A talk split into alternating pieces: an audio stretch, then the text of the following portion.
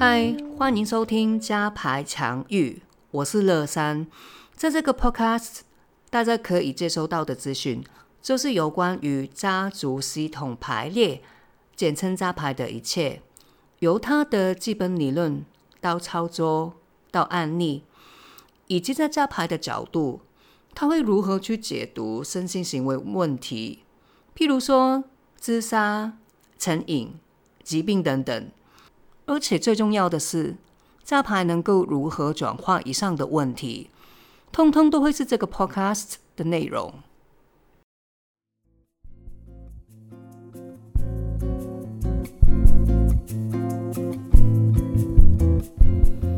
上一集我分享了我人生第一次参加加牌，然后第一次当代表的经验。这一集呢，我会继续分享我在其他个案里面当代表的经验。但这一集里面，我当代表的对象有一点不同。如果大家有听上一集的话，会记得，就上一集我代表的那个九 A 的房东，那他肯定是一个人，虽然我不知道他是男还是女。那这一集呢，我会分享我在个案里面当代表，当我要代表的对象是物件，而不是一个人。对于没有加牌经验的朋友，听到这里，可能你会有一点疑惑跟好奇。当我说我要代表的是一个活生生的人，然后我说我可以感受到他的感受跟他的情绪，这个比较容易理解嘛，因为他毕竟是一个人，所以他会移动，然后他也会有自己的感受跟情绪跟想法，所以可能就是我跟他真的在排列场上有一个 connection，有一个连接。但当我要代表的对象是一个物件。然后它本身就没有生命，所以也不会有任何的想法、跟感受、跟情绪、跟移动的话，在这个前提之下，还可以有什么呈现？针对这个部分，我先做一个说明。其实我们在当代表的时候，我们呈现的是被代表对象他的能量状态，不管他是有生命的人还是物件。甚至是无形的东西，譬如说情绪、疾病等等。或许我再举一个简单，大家在日常生活当中比较有机会经验到的事情来说明好了。在出国旅游的时候，相信大家都会有经验，有遇到一些旅馆也好、民宿也好，就你进那个房间，你会觉得哇，这个房间好舒服，让我觉得很放松。我想要在里面待久一点，可能就也不想要出去玩了。就那个空间让你觉得非常非常的放松跟安全。另外一个可能性就是你进到一个旅馆或民宿的房间，然后就觉得一进去就觉得，哎，我待在里面我觉得很不舒服，我觉得很有压力，然后就想要离开，不想要待在这个房间里面。举这个例子，就是想要说明，其实我们在日常生活当中也会感受到物件，因为房间跟空间一定是物件嘛，它也没有生命。其实我们也可以感受到它的能量状态，只是我们比较日常生活当中，我们会比较少用“能量”这个词，我们就说它的状态是怎样。好，先回到我们的主题，这一集呢，我会分享之前一个。排列场上，我当代表的经验。然后那一次，我当代表的对象是一栋偷天。开始之前，先交代一下这个个案的背景。安主他名下有一栋偷天跟两栋的公寓，然后他们全部的状态也是蛮不好的，因为都已经很老旧了。虽然案主他明白他有必要去维修整修这些他的。房子，但他就是发现他一直没有一个很大的决心跟动力去做这个事情，所以呢，他就是想要透过这个排列，看看有没有一些方法可以让他比较好的去处理这一些他的房子。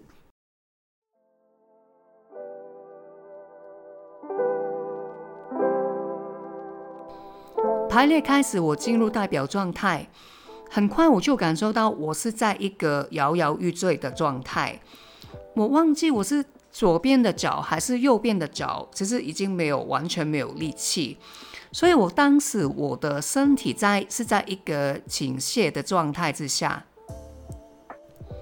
但是还好我另外一边的脚还是有力气的，所以我就可以有点勉强，但还是可以站着。除了这个摇摇欲坠的状态以外，我就没有任何其他的感受。然后随着排列个案的画展，我是站得越来越辛苦，因为没有力气的一边越来越软，所以我身体是更倾斜。大概到了个案的中后期，我发现另外两栋偷天就已经倒下来了，因为他们起初是跟我一样，也是可以站起来，但他们站得比我更加东歪西倒。然后到一半吧，排列的一半，他们就挺不住，就完全的整个人就倒下来，躺在地上。当时我身体其实在一个越来越没有力气的情况，好像随时都可以躺下来倒下去。但就是很奇怪，我会感受到一个我不可以倒下来，我要撑下去的，是感觉还是？意志我也分不清楚，总之就是有这样一种念头，不可以让自己倒下去。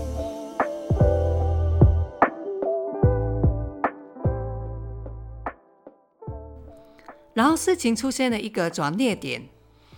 下排是加了一个代表进来，他是代表家族中另外一个姓氏的祖辈。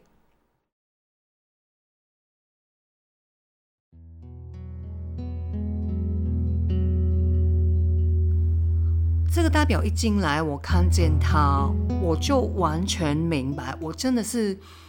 当下，我完全明白为什么我到现在到目前为止还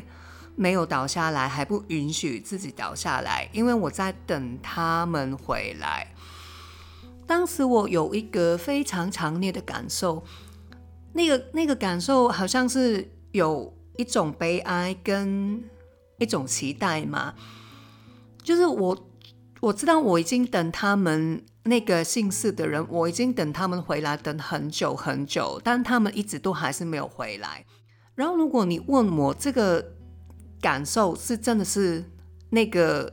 那栋偷天他自己的吗？老实说，我也不确定。但我可以肯定的一点就是，那个感受不是我的，绝对不可能是我的，因为我在个案一开始。直到那个姓氏的代表出来，中间我完全没有任何的想法要等谁，我只是对于，我只是好像刚才说的，我没有我要撑下去，我不允许自己倒下去。其实我自己也觉得蛮好奇，为什么我要撑下去？我根本就没有完全没有去想去猜想是任何的原因，直到那个姓氏的代表出现，我是。突然之间有一种明白，突然之间有一种了解，原来我是一直在期待你们可以回来共聚。所以，如果你问我，我的意思是说，物件本身真的会有他自己的想法跟他自己的意志吗？我其实我也没有答案，真的没有，但我会可以。比较确定的讲，就是这个物件这一栋头天，它有一种能量，然后那种能量会可以让它撑下去，没有倒下来。即便它 physically 其实已经在一个东外西倒的状态。借助在牌这些年当过无数次的物件的代表，现在对于万物有灵这个说法。额外的认同，当然，这个灵也不一定是指灵魂的灵，而是在每一个我们眼睛、肉眼可以看得到的每一个人事物的所谓现实的底层，好像真的有另外一个能量层面，甚至我在几百一点灵魂层面的真相。而这牌是到目前为止我认知当中唯一一个工具，可以把这一个真相透过代表完整呈现出来。